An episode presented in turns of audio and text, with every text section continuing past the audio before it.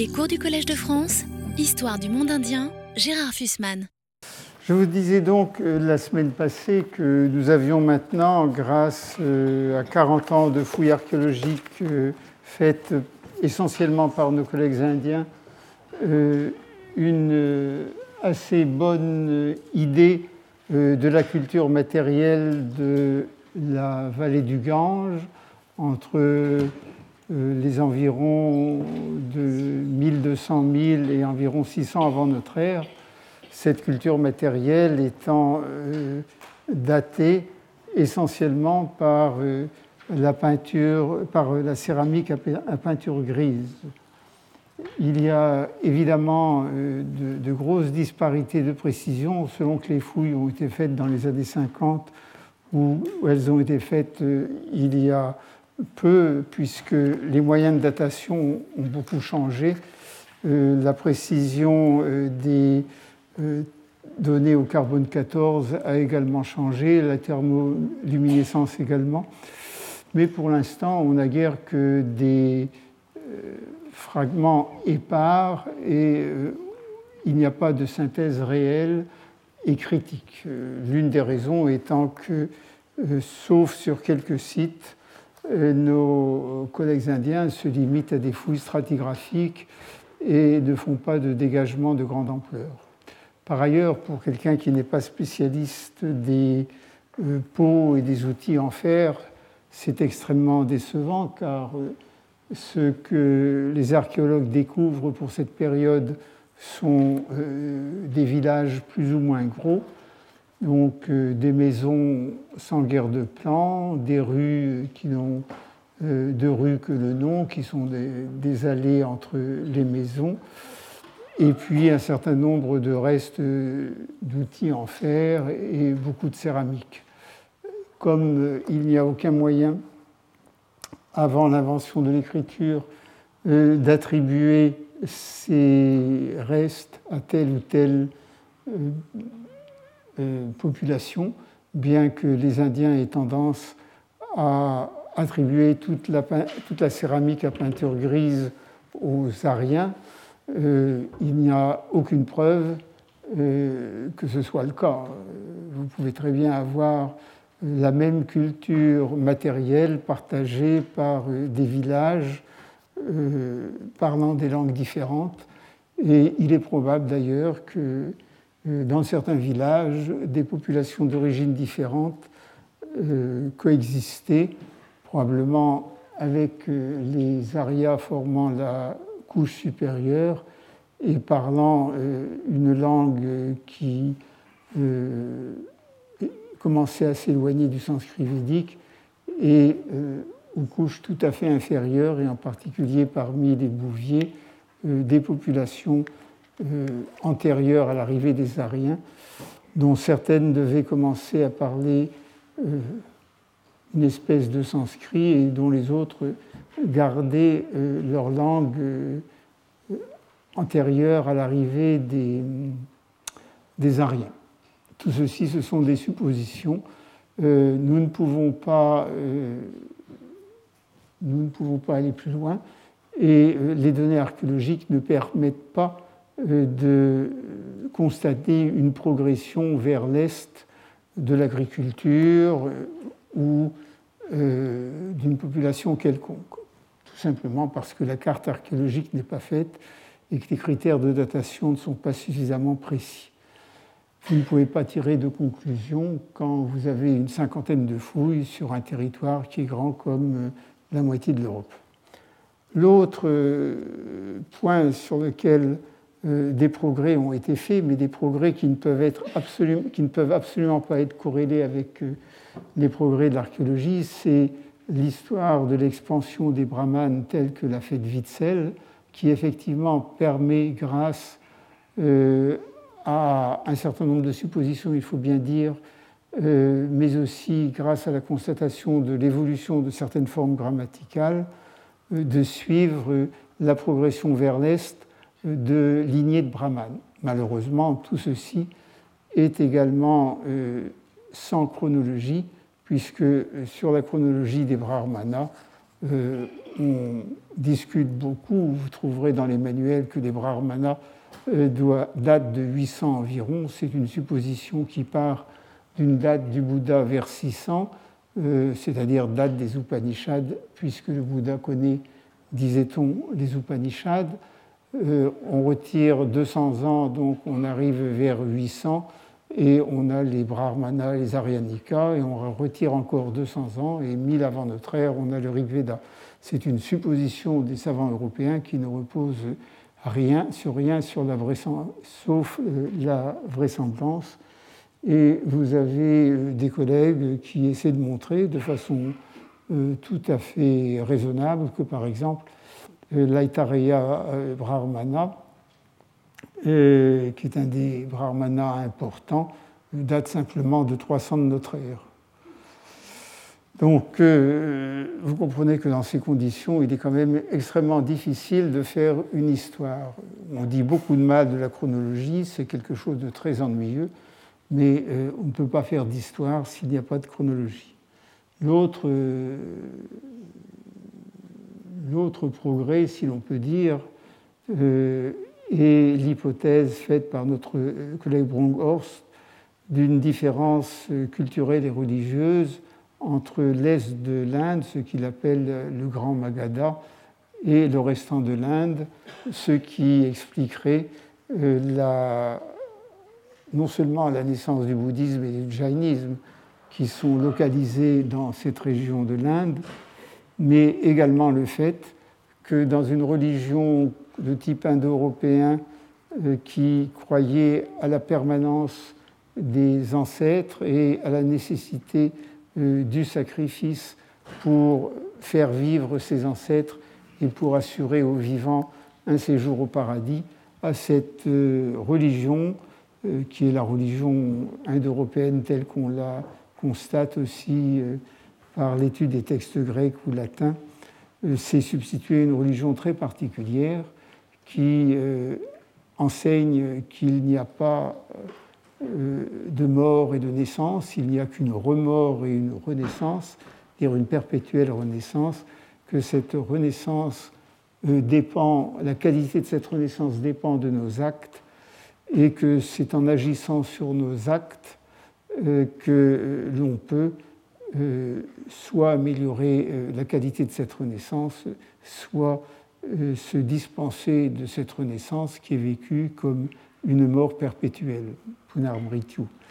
Alors ceci est très, très satisfaisant pour l'esprit, mais malheureusement, les preuves ne sont pas là. Mais Bronkhorst a tout à fait raison de remarquer, après bien d'autres, que la doctrine euh, essentielle du bouddhisme, qui est celle euh, de, qui est la doctrine de l'acte et du mûrissement des actes et de ce qu'ils deviennent après la mort, cette doctrine ne se trouve absolument pas euh, dans le vénisme ancien et que par contre elle se trouve dans l'hindouisme moderne. D'où elle est venue? Eh bien, c'est une supposition parmi d'autres. Quant à on a donc, euh, on peut aussi euh, faire une histoire culturelle et religieuse de l'Inde en s'appuyant sur les données euh, conservées dans les Brahmanas et dans les Upanishads. Les Upanishads, par exemple, connaissent un certain nombre de rois. Elles connaissent, il y a des dialogues entre les brahmanes et les rois, la cour des rois il y a euh, des, des, termes géographiques qui sont donnés, il y a euh, un certain nombre d'indications euh, de type social, par exemple sur l'origine de certains brahmanes qui ne sont pas de caste brahmanique. Et on peut essayer de rassembler tout cela, mais ça ne va pas très très loin tout simplement, aussi parce qu'il n'y a pas de chronologie ni même de géographie. Vous trouverez le euh, dernier mot là-dessus euh, dans euh, l'étude, enfin dans le livre de Madame Romila Tapar, paru chez Penguin en 2002, qui s'appelle Early India, From the Origins to AD 1300, et vous verrez, ça se résume à trois ou quatre pages. Dans ce type d'étude, qui a été également repris par d'autres historiens, bien entendu, on s'aperçoit que les seules réalités sont euh, des réalités euh, évanescentes, parce que nous avons des mots et nous ne savons pas exactement ce que cela signifie. Euh, il est clair, d'après ces textes, que nous avons affaire à des sociétés que l'on appelle royales, puisqu'elles sont gouvernées par des rajas, et qui s'opposeraient à des sociétés dites tribales, qu'on appelle des Ghanas, et que certains Indiens, par euh, nationalisme, pour euh, imiter les Grecs, appellent des républiques. Euh, il ne faut pas se, laisser prendre à ces termes. Un terme comme roi ou un terme comme république ont, dans le français du XXIe siècle, un sens extrêmement précis. Un roi, pour nous, c'est quelqu'un comme Louis XIV, à la rigueur comme Louis XVI, euh, une république, euh, c'est euh, quelque chose qui. C'est un État politique où, théoriquement, les fonctions ne sont pas héréditaires et s'obtiennent par élection. En Inde, ce n'est pas tout à fait la même chose. Les rajas sont très loin de, ressembler à Louis XIV. Et vous savez que le mot Raja a fini par euh, euh, devenir euh, l'équivalent dans les langues indiennes modernes de grand propriétaire. Tous les noms en Rao ou Rai que vous avez, dans l'onomastique indienne contemporaine dérivent du mot Raja. Raja signifie simplement un grand propriétaire et c'est pour cela que, aux alentours de notre ère, ces titres ont commencé à être remplacés par des titres de plus en plus ronflants, euh, Maharaja, Maharaja Adiraja, c'est-à-dire grand roi, grand roi au-dessus des rois, etc. Euh, au temps euh, d'Ashoka, il n'y a encore que des rajas. Et Raja et Ashoka est un très grand raja puisqu'il contrôle à peu près toute l'Inde. Mais il y en avait de tout petits. Il y en avait de tout petits.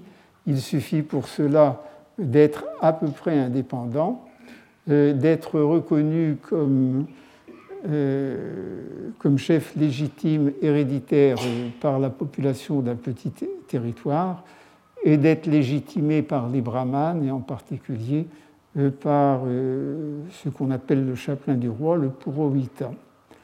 on a donc essentiellement une société qui est gouverné ainsi, ce qui, sur le plan concret, ne signifie pas grand-chose. On a des noms, on a des titres, mais euh, à quoi ça correspond exactement? On voit simplement euh, que euh, le devoir essentiel des rois, outre de faire la guerre, est d'arbitrer entre les brahmanes et de financer d'énormes sacrifices. Comme tous ces textes sont d'origine brahmanique, on peut se demander en quoi euh, il reflète la réalité. on peut essayer de suppléer au texte euh, utilisé euh, qui date de la période comme les Brahmanas et les Upanishads, en utilisant aussi les données des textes bouddhiques mais à ce moment-là, euh, on mélange des données de dates très diverses, parce que vers 5-600, il y a un changement qui est très clair, qui est le début d'une nouvelle urbanisation en Inde et la constitution de grands royaumes.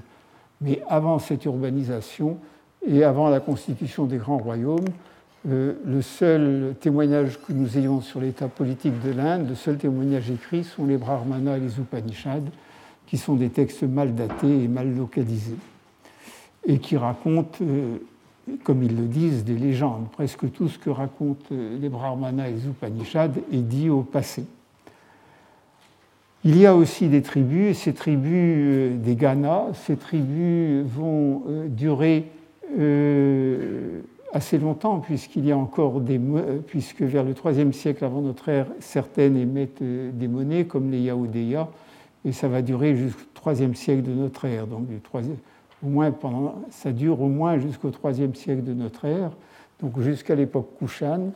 On le sait également, elle dure également parce que euh, les historiens d'Alexandre euh, nous donnent un certain nombre de noms, mais euh, ce que ça représente exactement, nous ne le savons pas. En fait, la seule tribu sur laquelle nous ayons quelques renseignements et qui, sont, et qui est légendaire, c'est des renseignements qui sont légendaires, c'est la tribu dans laquelle est, sont, né le Bouddha, qui est la tribu des Shakya au pied du Népal. On s'aperçoit que ces tribus sont en fait des aristocraties guerrières euh, où, euh, où, il y a quand même un roi, puisque euh, le, Bouddha est, un fils de roi, mais ce roi n'est pas nécessairement héréditaire. Il doit être confirmé par l'assemblée de ses pairs qui se réunit de temps en temps et qui décide donc de la paix, de la guerre et de ce que le chef de la tribu peut faire.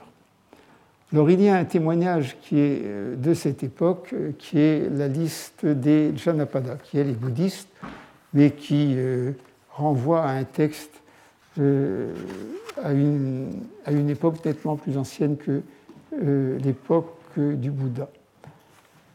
Euh, j'ai traité de cette question dans un de mes premiers cours au Collège de France, il y a maintenant 20 ans, en 87. La liste existe et ça nous donne toute une série de noms que vous verrez tout à l'heure, à moins que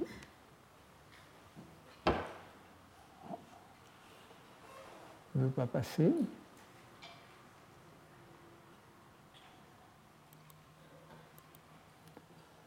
vous aurez toute une série de noms que vous voyez ici. Euh, et euh, on énumère d'est en ouest, puisque le Bouddha est d'est.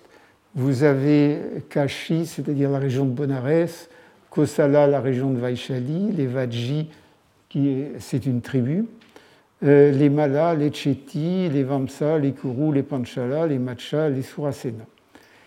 Et ces listes arrivent toujours à 16 noms.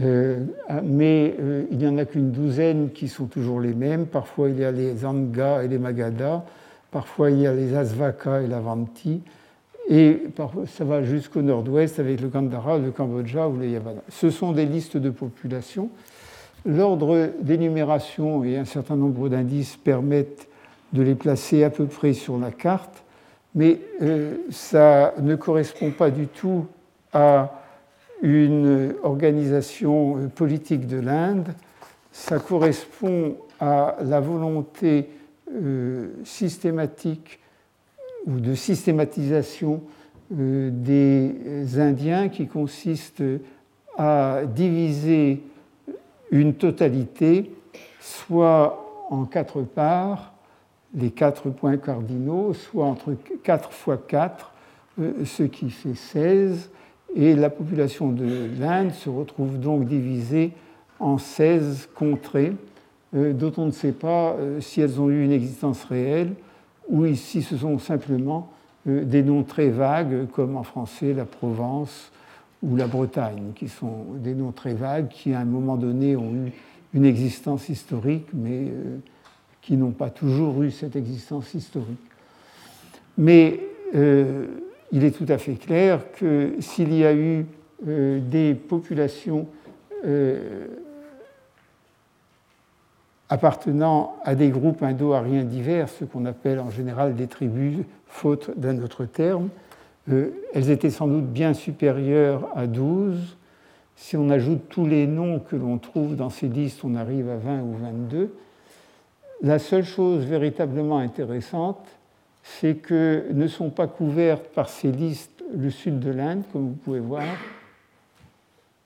ne sont pas couvertes par ces listes le sud de l'Inde et ne sont pas couvertes par ces listes non plus l'extrême euh, ouest de l'Inde, c'est-à-dire le Sindh.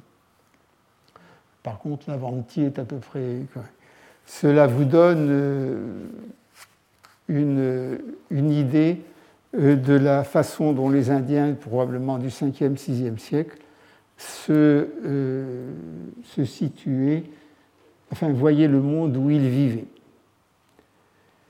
Mais de toute façon, vous n'avez rien sur l'organisation sociale, rien sur l'organisation matérielle, rien sur l'événement, ni comment euh, les Angas et les Magadas qui parlent une langue indo-arienne euh, sont arrivés là où ils se trouvent sur la carte, euh, ni des différenciations qu'il y a pu y avoir entre ces groupes. Or, nous savons par la linguistique qu'il y a eu une véritable différenciation non seulement à cause de l'étude des terminaisons de certains verbes qu'a fait Witzel, mais parce qu'il y a euh, un fait dialectal connu depuis très très longtemps, quasiment depuis le début des études indiennes, c'est que les gens du Magadha, les gens de cette région, euh, euh, transforment systématiquement les ra et la du sanskrit védique en la.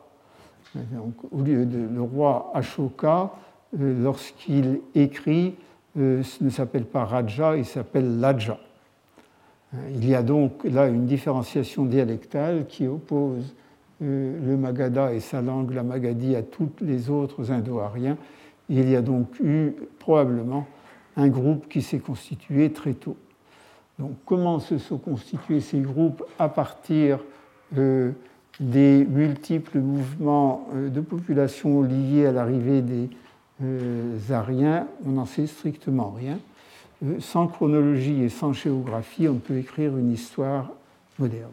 Et si vous en voulez une preuve, vous regardez ces deux cartes qui viennent de euh, l'un classique de Renaud parce que je l'avais sous la main. J'aurais pu amener le livre de Madame Romila Tapar, Early India from the Origin to AD 1300. Les cartes sont identiques alors que les livres ont 60 ans. Et si vous regardez euh, l'Inde préhistorique euh, et brahmanique à gauche de M. Renou, euh, vous verrez qu'il y a les noms des rivières du Pendjab, les noms des sanscrits des rivières de la vallée du Gange, les noms des rivières euh, du Sud, mais ces noms du Sud ne sont pas connus à l'époque, ils n'apparaissent dans, euh, dans, aucun texte de l'époque. Les seuls noms de, euh, de, rivières qui apparaissent dans les textes de l'époque sont les noms que l'on trouve dans les Brahmanas, ici. Et puis, vous avez la localisation des populations, les Kourous, le Magadha, le Vidya, le Kosala. Donc ça, c'est l'Inde préhistorique et brahmanique vous allez à côté, vous avez exactement la même carte, sauf que comme on vous a déjà donné une fois les noms des rivières, on ne les met plus, et vous avez exactement les mêmes noms de population. On n'a pas fait de progrès, c'est-à-dire qu'on ne sait pas comment ça s'est passé en 700 ans. Et euh, il y est à craindre euh, qu'on ne le sache jamais, puisque les seules sources que nous ayons ne sont pas des sources datées et parce qu'il n'y a pas de monnaie à l'époque et il n'y a pas de source écrite. Je vous ai fait un petit topo sur l'invention de l'écriture la semaine passée. Je pourrais vous faire le, même topo qui est beaucoup plus discuté euh, sur euh, l'apparition du monnayage en Inde. Mais en clair, euh, si vous voulez, pour les numismates européens en tout cas, il n'y a pas de témoignage de l'existence de la monnaie avant 400 avant notre ère et peut-être même plus tôt. La monnaie est définie comme une monnaie, c'est-à-dire comme euh, un morceau de métal euh, portant des signes et des symboles qui permettent aux gens dans les bazars ou pour la perception des impôts de reconnaître cette monnaie, de savoir qui l'a émise, de savoir quel est son aloi et de savoir quelle est sa valeur. C'est ça une monnaie. Comme un billet de banque euh, français ou comme une pièce d'un ou deux euros que vous avez dans la poche. Euh, n'importe qui voit une pièce euh, d'un euro, c'est sa valeur et c'est qu'il a émise. Eh c'est la définition même de la monnaie. Des monnaies de ce type, ça n'existe pas. Et tous les efforts qu'ont fait les historiens indiens pour dire que la monnaie avait été inventée en Inde même bien avant les Grecs, puisque les Grecs considèrent qu'elle a été inventée sous Crésus en Phrygie, euh, sont euh, des euh, contresens sur le mot monnaie, c'est-à-dire l'utilisation de moyens bruts pour faire des échanges, par exemple des colliers d'or. Hein, c'est comme si à la place d'une monnaie dont vous connaissez l'émetteur et la valeur fiduciaire, vous utilisiez des petits lingots d'or ou des petits lingots d'argent. Ce n'est pas de la monnaie, c'est simplement euh, l'utilisation d'un matériau précieux euh, pour euh, faciliter les échanges. Ce matériau précieux pouvant être des vaches par ailleurs ou pouvant être des kaouris en Inde. Ce n'est pas une monnaie qui est un témoignage de l'État. Donc sans les monnaies, on ne peut pas identifier grand-chose. Et les monnaies elles-mêmes de ce type et de cette époque ne sont, difficilement datables. Il y a beaucoup de controverses là-dessus. Donc, euh, sauf euh, sauf découverte euh, que je n'arrive pas à imaginer, on peut simplement constater qu'à un bout de l'échelle, vers 1200, on voit arriver les Indo-Ariens, et à l'autre bout de cette échelle chronologique, vers 600, on va voir se développer les grandes villes et les grands royaumes.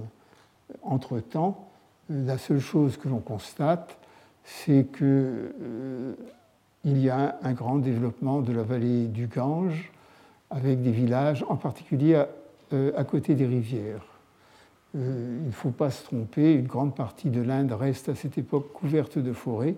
Ça se voit très bien dans les Brahmanas, il n'y a pas de village sans forêt euh, dans les environs. Et d'ailleurs, jusqu'au XVIe siècle, il y a eu beaucoup de forêts en Inde, et qui dit forêt dit brigands et chasseurs, qui apparaissent aussi dans ces textes. Alors, vous me direz, euh, oui, mais euh, c'est quand même curieux. Il y a quand même deux textes qui nous donnent un certain nombre de. Trois, types de textes qui nous donnent un certain nombre de précisions et que vous n'utilisez pas.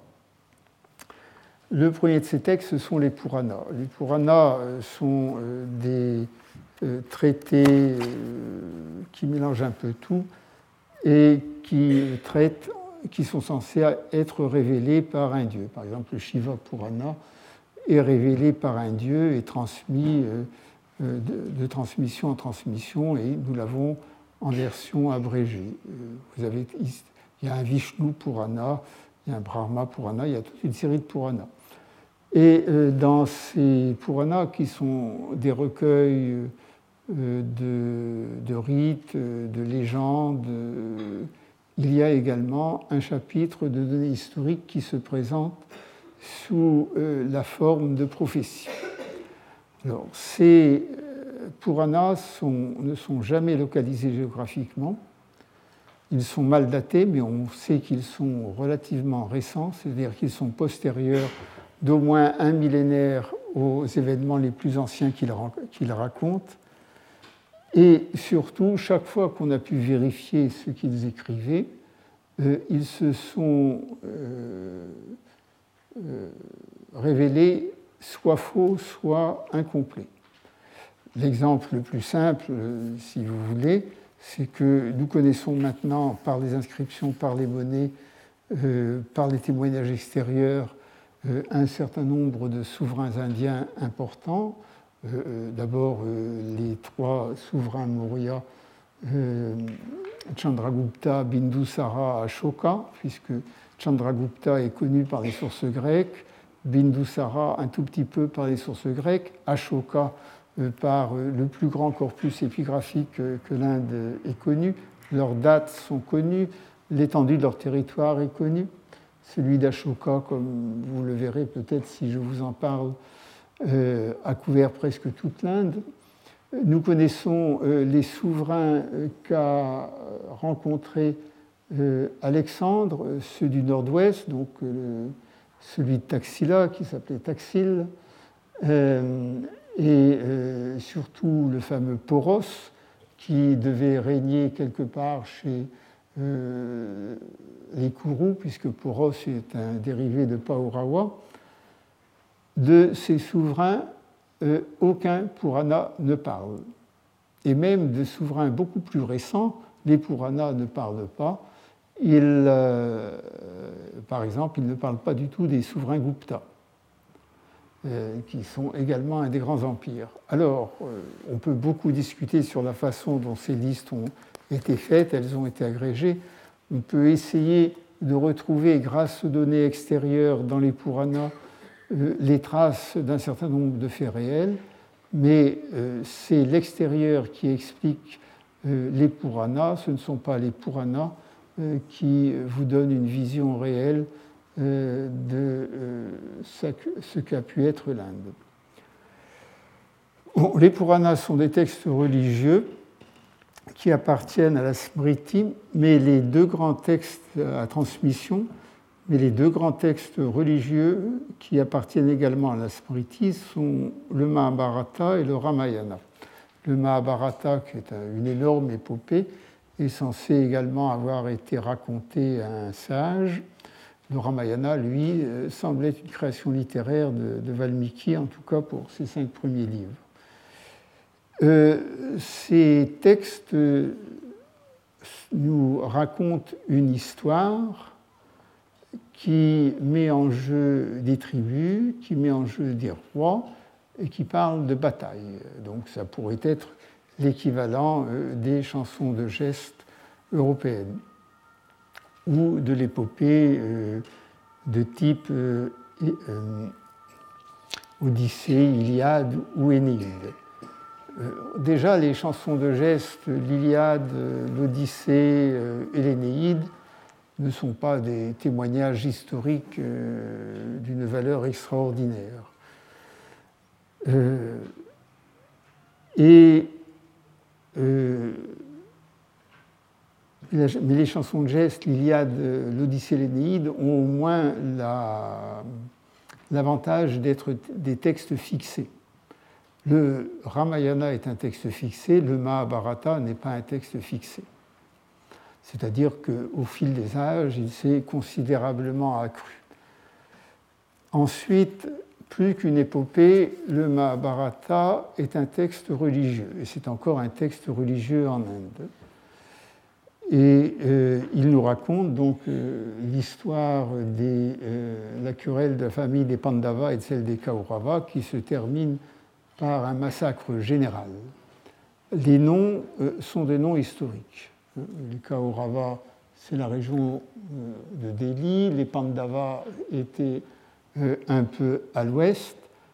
Ils sont connus par un certain nombre de textes. Ce sont des noms étymologisables, pas toujours très bien, mais enfin ils sont étymologisables. par exemple, Kaurava a été rapproché du nom de Cyrus, l'ancêtre de Darius. Il y a donc tous les éléments d'une histoire malheureusement, euh, aucun de ces éléments n'est vérifiable parce qu'il y a eu euh, une amplification euh, telle que l'on ne sait plus ce qui est l'œuvre des poètes utilisant de vieux souvenirs et ce qu'est le fond réel des souvenirs.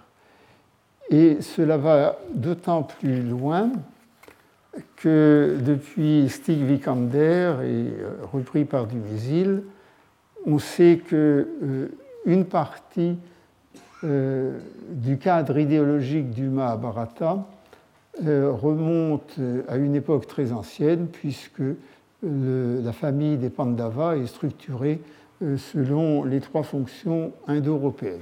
On peut discuter dans le détail des thèses de Vikander et de Dumézil, mais dans l'ensemble, si on s'en tient à l'essentiel, il est tout à fait clair que l'on a la reprise dans le Mahabharata d'un très très vieux schéma pour expliquer une guerre entre deux tribus qui se termine par un massacre général. Donc, deuxième fait, on sait qu'il n'y a pas eu de massacre général, autrement il n'y aurait pas d'Indiens parlant des langues comme le hindi aujourd'hui. Euh, mais c'est un texte religieux. Et euh, c'est un des rares textes indiens euh, où vous avez un certain nombre de noms géographiques, par exemple Astinapura, la capitale des Kaurava. Et nos collègues indiens ont considéré D'abord, ils ont essayé de le dater, ce que les Européens ne font pas. Et donc, euh, par une série de calculs astronomiques, ils ont placé ça vers 1400 avant notre ère, vous voyez, tout à fait au début euh, de la période qui euh, nous intéresse. Et ils l'ont relié à l'entrée des Aryens en Inde. Une fois que les Aryens sont établis dans le Punjab, la progression vers l'Est, et en particulier la lutte pour la possession de Delhi, qui de façon très anachronique mêle euh, des chefs et des populations euh, qui euh, appartiennent à tout le nord de l'Inde, et dans, certaines versions récentes, évidemment, à tout le sud de l'Inde. Et dans cette lutte apparaissent aussi un certain nombre de dieux qui jouent un rôle très important, dont l'un euh, est un dieu euh, extrêmement révéré euh, en Inde du Nord, qui est Krishna. Et c'est dans le Mahabharata que se trouve l'un des textes religieux les plus célèbres de l'Inde contemporaine, qui est le discours que Krishna tient à Arjuna sur le champ de bataille avant la bataille finale, ce qu'on appelle la Bhagavad Gita, qui est traduit par le chant du bienheureux, dont vous trouverez 7 ou 8 euh, traductions en français et encore plus en anglais. Tout ceci fait que pour euh, les Indiens, le Mahabharata a une réalité et euh, nous avons et il y a eu un projet lancé par l'Archaeological Survey of India indépendant, il a fallu un avance pour ça, pour retrouver l'archéologie du Mahabharata. Et donc on a essayer de retrouver les villes du Mahabharata. On les a bien entendu retrouver. C'est pas très difficile. Hein. On donne le nom, euh, euh, un nom ancien à, un tertre qui n'a pas de nom ou qui a un nom moderne et, c'est terminé. Euh, c'était en particulier le, projet de Bibilal. Comme les, les Européens avaient d'autres chats à fouetter, puis après tout, c'est pas leur affaire, on a laissé faire. Et il s'est passé la même chose pour le Ramayana. le Ramayana est censé se passer à peu près à la même époque, mais il raconte une toute autre histoire parce qu'il est euh, situé, si autant qu'on puisse le situer, plus à l'est, dans la région du Kosala, dans la région de ce qui est aujourd'hui euh, Ayodhya. Et euh, le Ramayana, au contraire du euh, du Mahabharata, lui connaît le sud de l'Inde, puisque l'un des, des, épisodes importants du euh, Ramayana, c'est la façon dont euh, Rama part vers le sud pour récupérer son épouse Sita enlevée par Ravana, qui est un démon qui habite le Sri Lanka, avec l'aide de Hanuman euh, le, roi des singes qui, euh, qui l'aide. Les deux textes sont des textes très populaires et effectivement, et les archéologues ont essayé euh, de localiser en tout cas Ayodhya en dépit du bon sens, parce que le Ramayana, si le Mahabharata clôt la période cosmique antérieure à la nôtre, c'est le début de l'Ashkali, enfin la fin du Maharata, c'est le début de l'Ashkali. Le Ramayana, c'est euh, l'âge antérieur à l'Ashkali, c'est-à-dire que euh, les Indiens eux-mêmes considèrent qu'il y a eu une déflagration euh, générale et que le monde s'est reconstruit ensuite. Eh bien, malgré cela, on a essayé de chercher Ayodhya, on a laissé faire, parce que après tout, si ça leur plaît de trouver Ayodhya, et le résultat, euh, c'est que euh, un certain nombre de gens euh, croient dur comme fer que Ayodhya, l'actuel Ayodhya, l'ancienne Faizabad, était la capitale de Rama, que c'était un lieu saint et qu'une bonne partie de la politique indienne est pourrie par cela depuis dix ans, alors qu'il n'y a pas de preuves archéologiques, il ne peut pas y en avoir, puisque les textes mêmes disent que c'est une histoire qui s'est passée avant l'époque actuelle, et donc il n'y a pas de raison qu'il y ait de reste. Et euh, le fait qu'on laisse les archéologues euh, croire euh, à la réalité de faits légendaires se retrouve aujourd'hui dans un autre endroit que le Ramayana, tout à fait au sud, juste ici, parce que l'Inde qui se développe voudrait que les bateaux qui partent de la côte de Dandra, il y a un très grand port, Patnam ici, au lieu de faire le tour euh, de Sri Lanka pour aller à Bombay, prennent une route beaucoup plus directe et passent euh, entre Sri Lanka et euh, le sud du Tamil Nadu.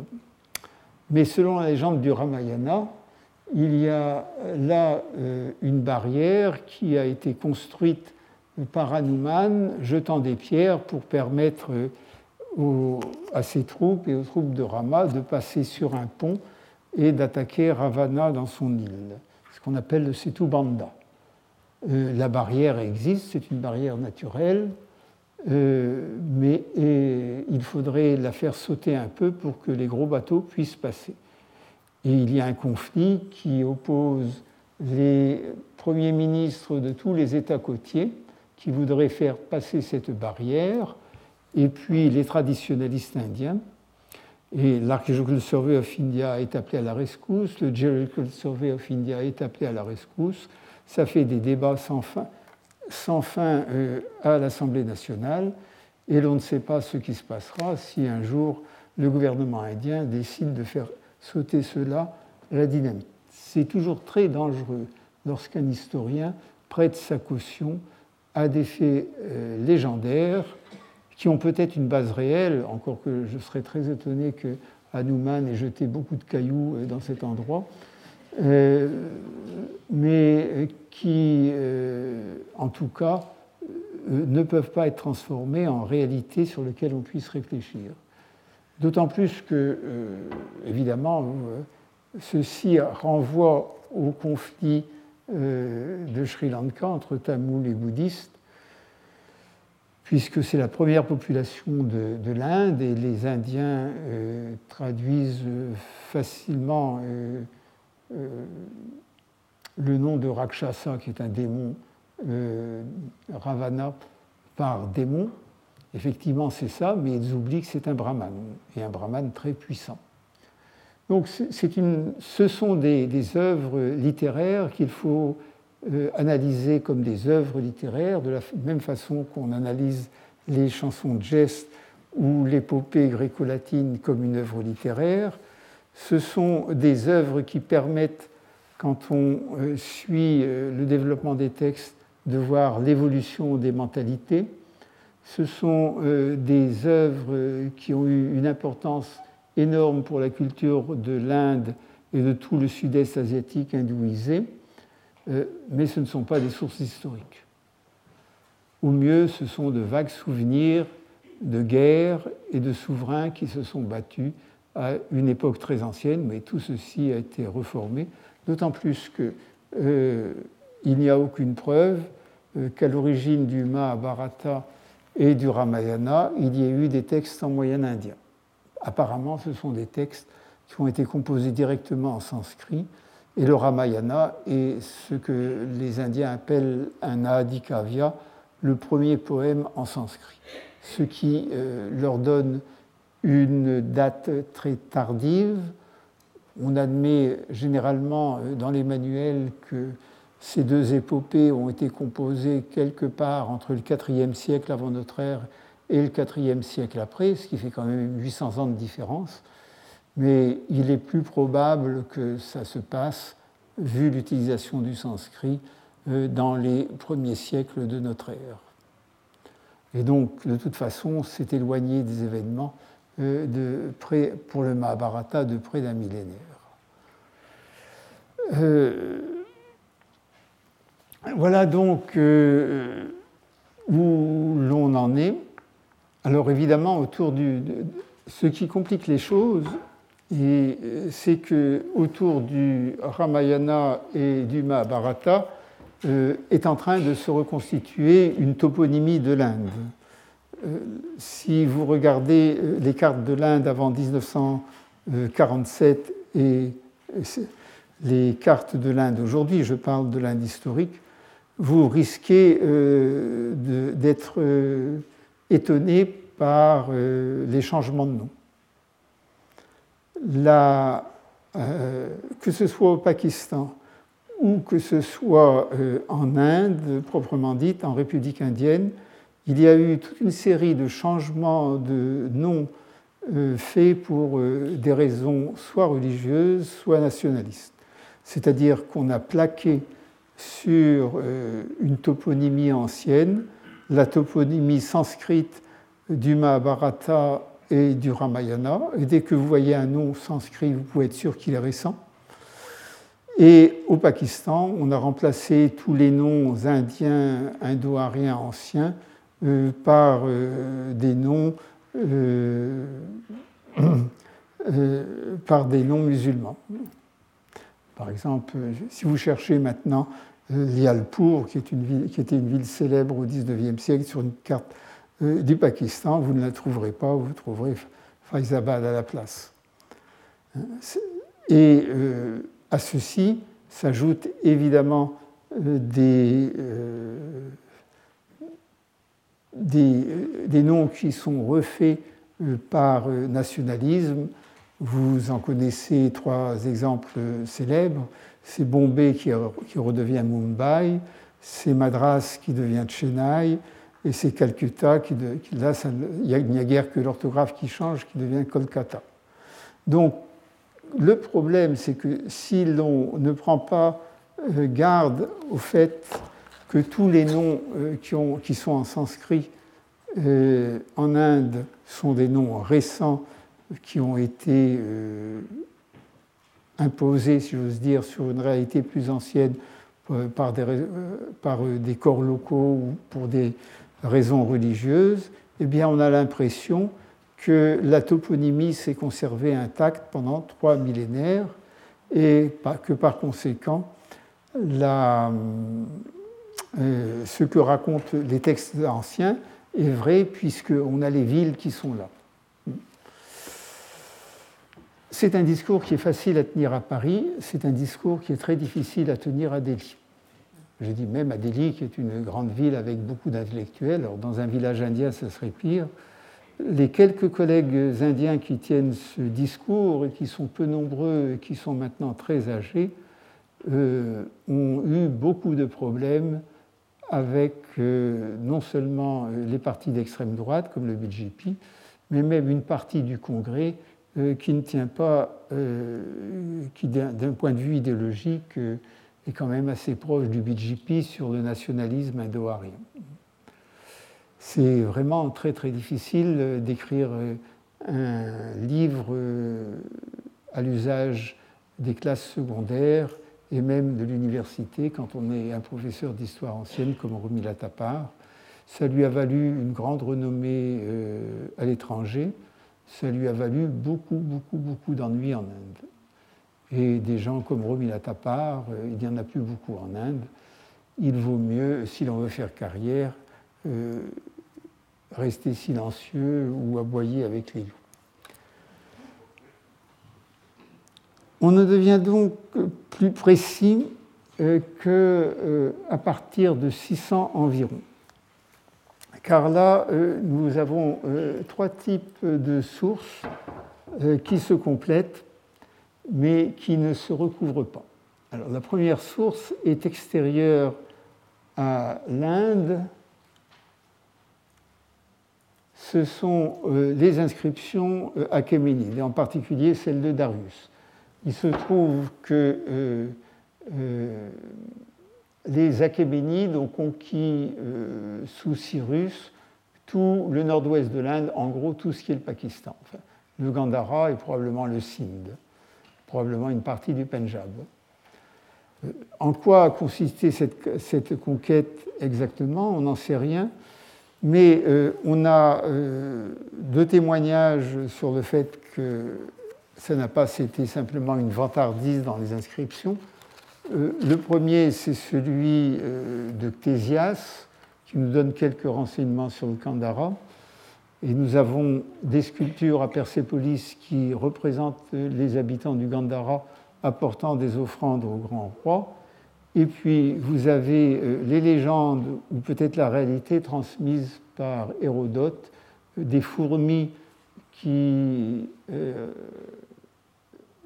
qui creusent le sol pour extraire l'or, et le fait que la province du Gandhara, qui allait jusqu'au Sindh, était celle qui payait le tribut en or le plus important au, au roi Achéménide.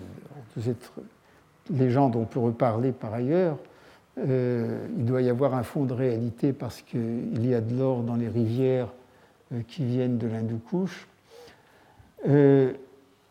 Euh, mais nous le savons aussi parce qu'il y a des inscriptions achéménides, une inscription achéménide au moins à Taxila, il y en a, euh, il y a un ou deux objets achéménides en Afghanistan, et en particulier à Kandahar, mais Kandahar n'est pas vraiment l'Inde. Et puis, euh, il y a le fait que lorsque Alexandre s'est lancé à la conquête de l'Inde, c'était manifestement parce qu'il se considérait comme l'héritier du grand roi et euh, qu'il voulait reconquérir les possessions, euh, en, possessions anciennes du grand roi Achéménide, et que si ses troupes euh, n'ont pas voulu le suivre après la bataille contre Poros, c'est parce qu'elles avaient atteint la euh, limite des possessions du roi Achéménide. Donc là, nous avons un certain nombre de données nous avons pour une autre région de l'Inde euh, des données, euh, en gros le Magadha et le Kosala, si vous voulez, le Bihar et l'est de l'Uttar Pradesh.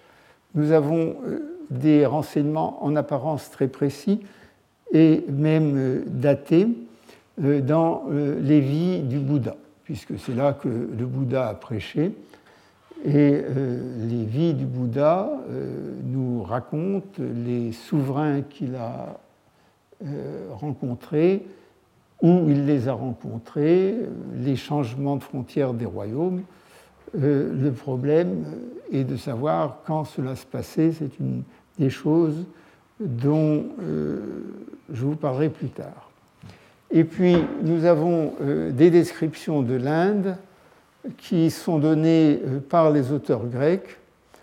L'une qui est euh, celle d'Arien qui raconte l'anabase, le voyage de retour euh, d'Alexandre, et qui décrit relativement précisément toute la descente le long du Punjab et du Sindh, avec des massacres épouvantables commis par les troupes macédoniennes.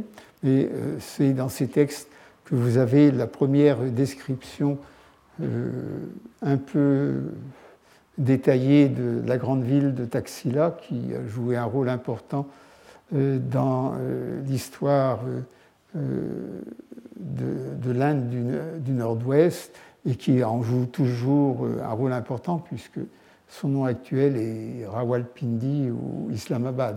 Rawalpindi, Islamabad, Taxila, c'est en fait la même ville qui s'est déplacée de quelques kilomètres. Donc ça, c'est d'Arien. Les textes d'Arien, complétés par ceux de Coin-de-Curse, sont, ils doivent toujours être vérifiés, mais on sait qu'ils sont euh, fiables. Et l'autre texte est le texte de Mégastène, envoyé comme ambassadeur par un roi séleucide euh, auprès du père d'Ashoka, ou en tout cas du souverain qui se place entre Chandragupta et Ashoka, et qui décrit une Inde euh, dont j'ai écrit quelque part, mais personne n'en a tenu compte, euh, qui, est en fait la province euh, de Pataliputra, celle de Patna, que sa description ne vaut que pour Patna, mais elle est vraiment très détaillée.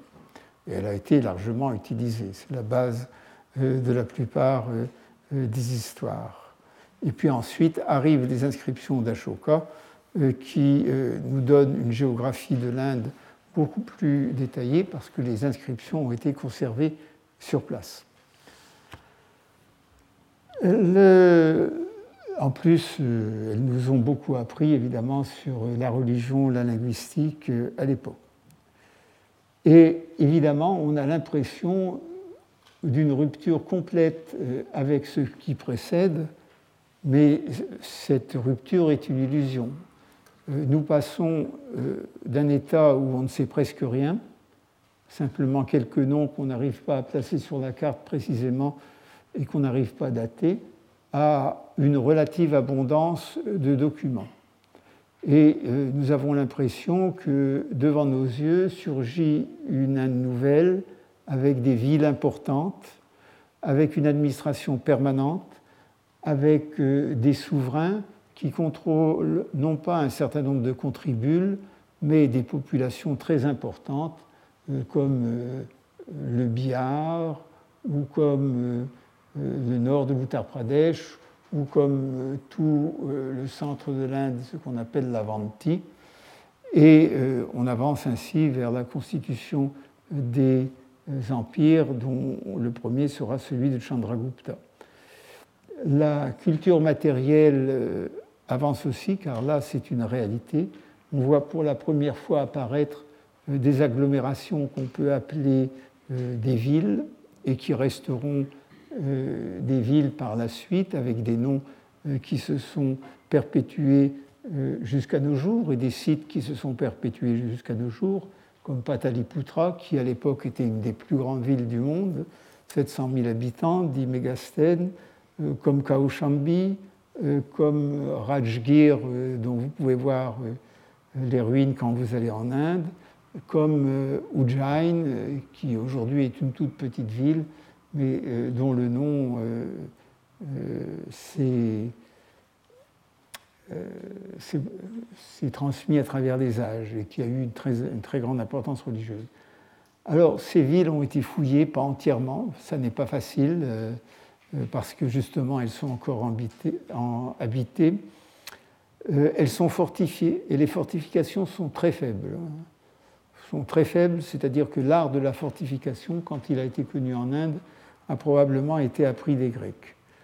La présence de monnaie euh, dans les fouilles euh, est assez rare, il n'y en a pas avant le IVe siècle, pas d'inscription avant celle d'Ashoka, une ou deux ou près, et vous voyez que les renseignements que ces textes nous donnent, à part les renseignements euh, donnés par les sources achéménides et les historiens d'Alexandre, valent uniquement pour l'Inde du Nord, et on ne parle pas de l'Inde du Sud à ce moment-là, sauf dans les édits d'Ashoka, et que le centre politique de l'Inde s'est déplacé du nord-ouest, hein, euh, du Punjab euh, à l'est, c'est-à-dire le Magadha, qui va devenir euh, le centre de l'empire d'Ashoka, mais qui va le rester très longtemps, puisque on considère que c'est aussi le centre de l'empire Gupta.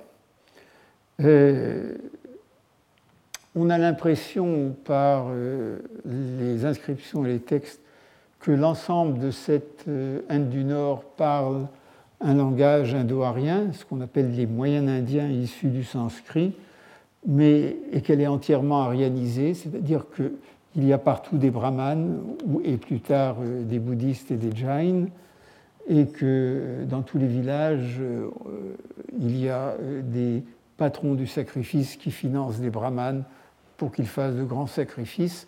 Ceci est très probablement une impression tirée de la nature de nos textes, qui ne voient que les couches supérieures qui, elles, sont effectivement arianisées. Mais les couches inférieures, ce qu'on appelle dans les textes sanscrits les chandalas, c'est-à-dire les hors-castes méprisés, et euh, les paysans, euh, avec ou sans terre, continuaient probablement à l'époque à parler euh, des langues qui n'étaient pas encore arianisées, qui n'avaient pas encore subi l'insistance, l'influence du sanskrit ou n'étaient pas encore passées au sanskrit. Et la meilleure preuve, c'est qu'aujourd'hui encore, il y a dans ces régions, dans l'Est et dans le centre, toute une série de populations dites tribales, mais qui sont parfois des paysans ou parfois des mineurs, qui parlent des langues comme l'Oraon ou l'Oriya, euh, qui euh, ne sont pas des langues indo-ariennes. On a donc euh, guerre avancée depuis 1945, en tout cas jusqu'au VIe siècle, encore une fois. les deux cartes publiées en 1948 par Renou et Filiosa, qui sont à peu près identiques à celles que vous trouverez dans la Cambridge History of India de 1914 et qui sont identiques à celles qu'a publiées en 2002 Madame euh, Rumila Tapar, vous indiquent euh, combien nous avons piétiné pour cette période, mais ce n'est pas faute d'avoir cherché, c'est tout simplement que ou les documents, euh, nous ne les avons pas encore trouvés parce qu'ils ont disparu, ou bien on ne peut pas les trouver parce qu'ils n'ont jamais existé, ce qui est le cas euh, des documents écrits. Voilà, je vous remercie pour ce cours on reprendra ça la semaine prochaine pour le cours.